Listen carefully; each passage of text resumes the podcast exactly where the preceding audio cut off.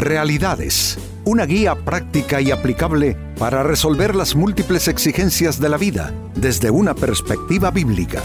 Con nosotros, René Peñalba.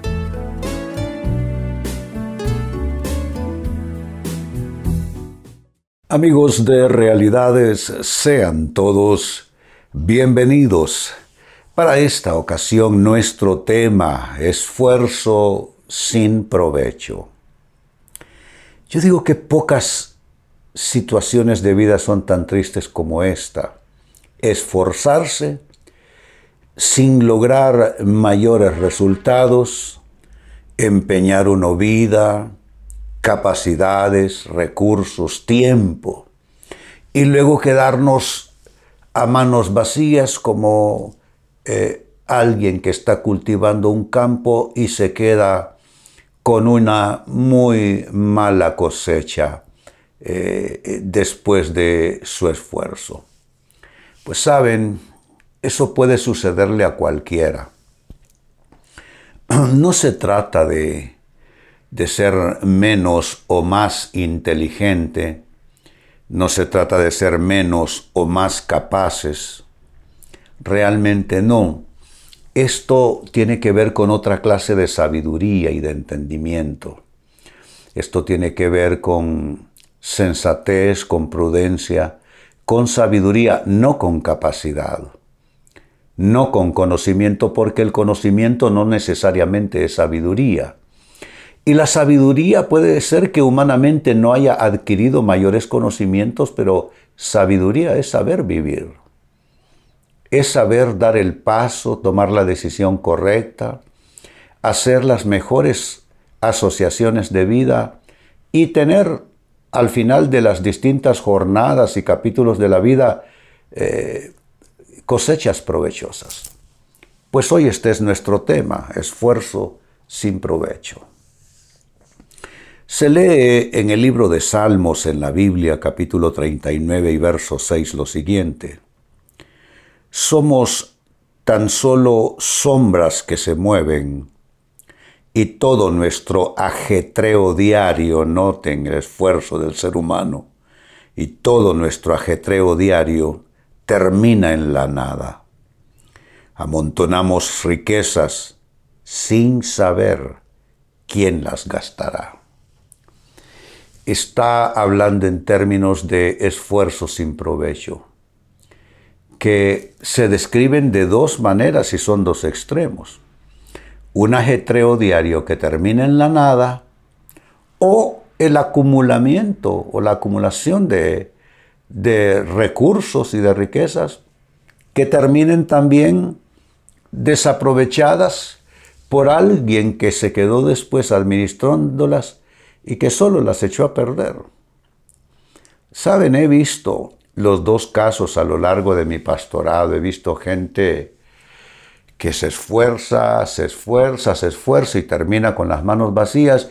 Y he visto gente que logra un resultado provechoso simplemente para que alguien más más adelante lo eche a perder. Tenemos que pensar en términos de que sea realmente provechoso nuestro esfuerzo y nuestro tema tiene que ver con eso. Pues eh, basados en esta escritura que describe un literalmente ajetreo diario que termina en la nada, hablemos de cómo es un esfuerzo sin provecho, cómo eh, podemos describirlo, cómo podemos definirlo, cómo podemos calificarlo, a qué se le puede llamar un esfuerzo sin provecho. Atención a las respuestas a continuación la primera de ellas.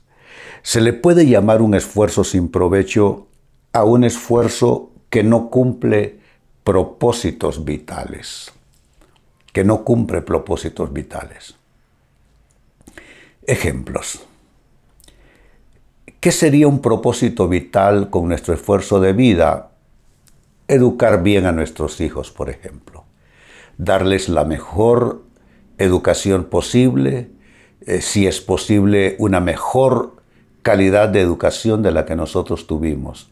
Eso es un propósito vital.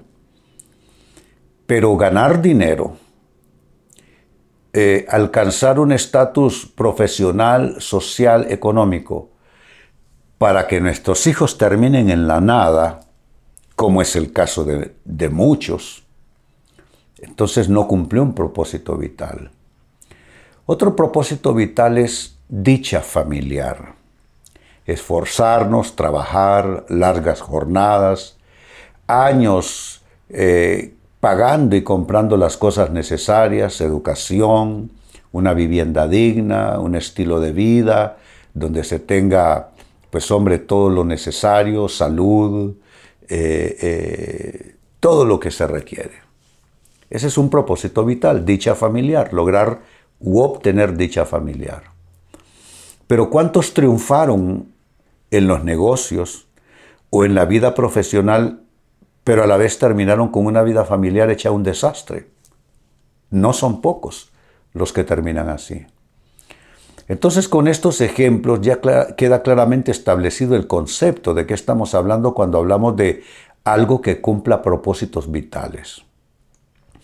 Si no es para producir unidad, dicha, eh, compañerismo, salud, eh, educación, eh, en fin, si, si aquello termina en la nada, en desunión, en divorcios, en hijos perdidos en las drogas, sin norte, sin rumbo, no se cumplió entonces un propósito vital y todo aquello que no cumple propósitos vitales se le puede llamar perfectamente un esfuerzo sin provecho.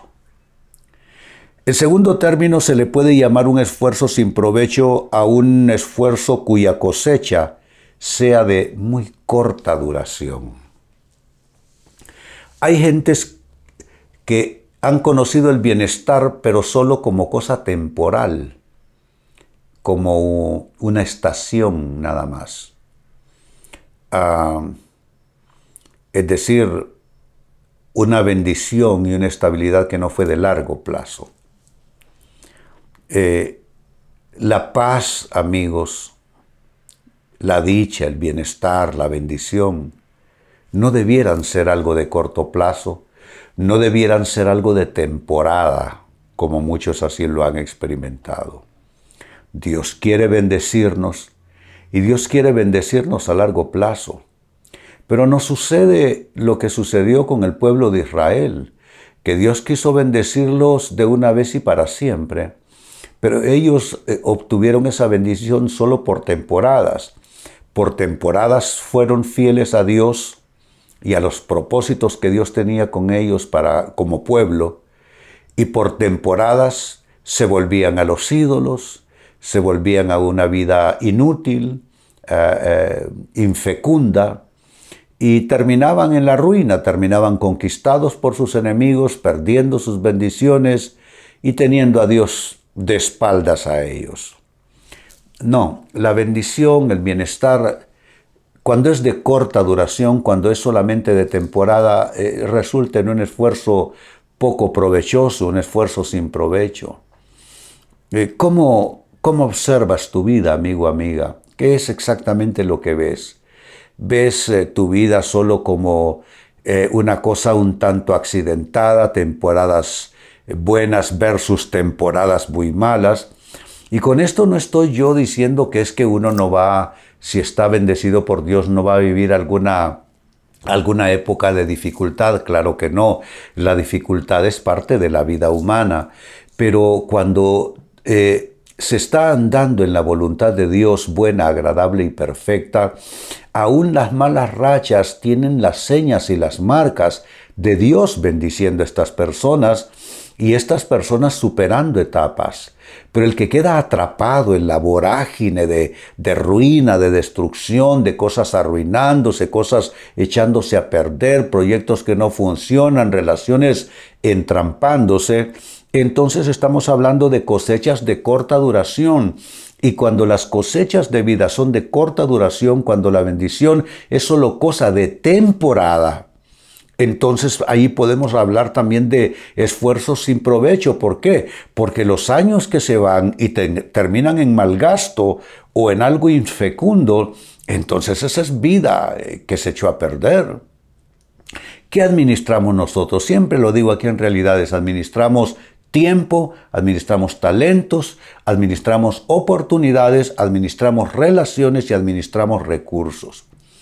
Cuando toda esa eh, gestión de administración de vida, de mayordomía de vida, eh, no tiene unas cosechas que son de largo plazo y son cosas así eh, de cortísima duración, de corta temporada, Estamos gastando todo eso, estamos desperdiciando tiempo, talento, oportunidades, relaciones y recursos. Sigo sumando, en tercer lugar, un esfuerzo sin provecho es un esfuerzo que no resulta en bendición verdadera. Nosotros tenemos que aprender cómo diferenciar, amigos, lo que es un estado de bendición y lo que es eh, algo simplemente algo parecido. ¿Cómo me explico? En la Biblia se lee que en un campo de trigo eh, un enemigo eh, entró eh, por la noche sin ser observado y sembró cizaña con el trigo. La cizaña, amigos, es bien parecida al trigo. De hecho, un ojo experto posiblemente no logre establecer la diferencia es bien parecida eh, la espiga de la cizaña a la espiga del trigo, con la diferencia que no tiene el fruto que tiene el trigo. Entonces, ah, hay cosas que parecen ser bendición, pero que nos van a sacar lágrimas. Hay cosas que parecen bendición y van a resultar en un gran fracaso. Relaciones, experiencias de trabajo, de negocios, que solo son preámbulo introducción a capítulos muy aflictivos, a capítulos muy dolorosos con pérdidas, con fracasos y con derrotas. Entonces, a diferencia, la bendición, cuando es bendición que viene de Dios y que viene en una buena sociedad con Dios, eh, eh, es completamente otra cosa. Por eso digo que si ese esfuerzo de vida no resulta en una bendición verdadera, entonces es un esfuerzo sin provecho.